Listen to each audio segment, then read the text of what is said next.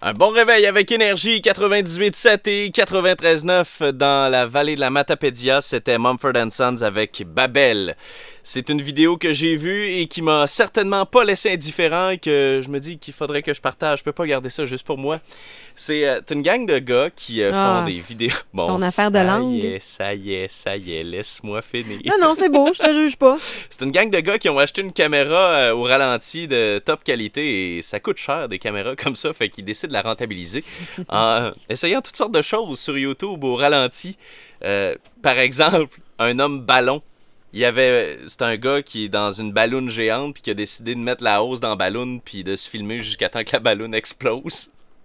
C'est le genre d'affaires qu'ils font. C'est un gouffre à temps cette page YouTube là pour vrai parce que t'as le goût d'aller voir. Et celle qui m'a vraiment pas laissé indifférent ce matin, c'est un gars qui décide de tester une trappe à souris avec sa langue Ah, Oh.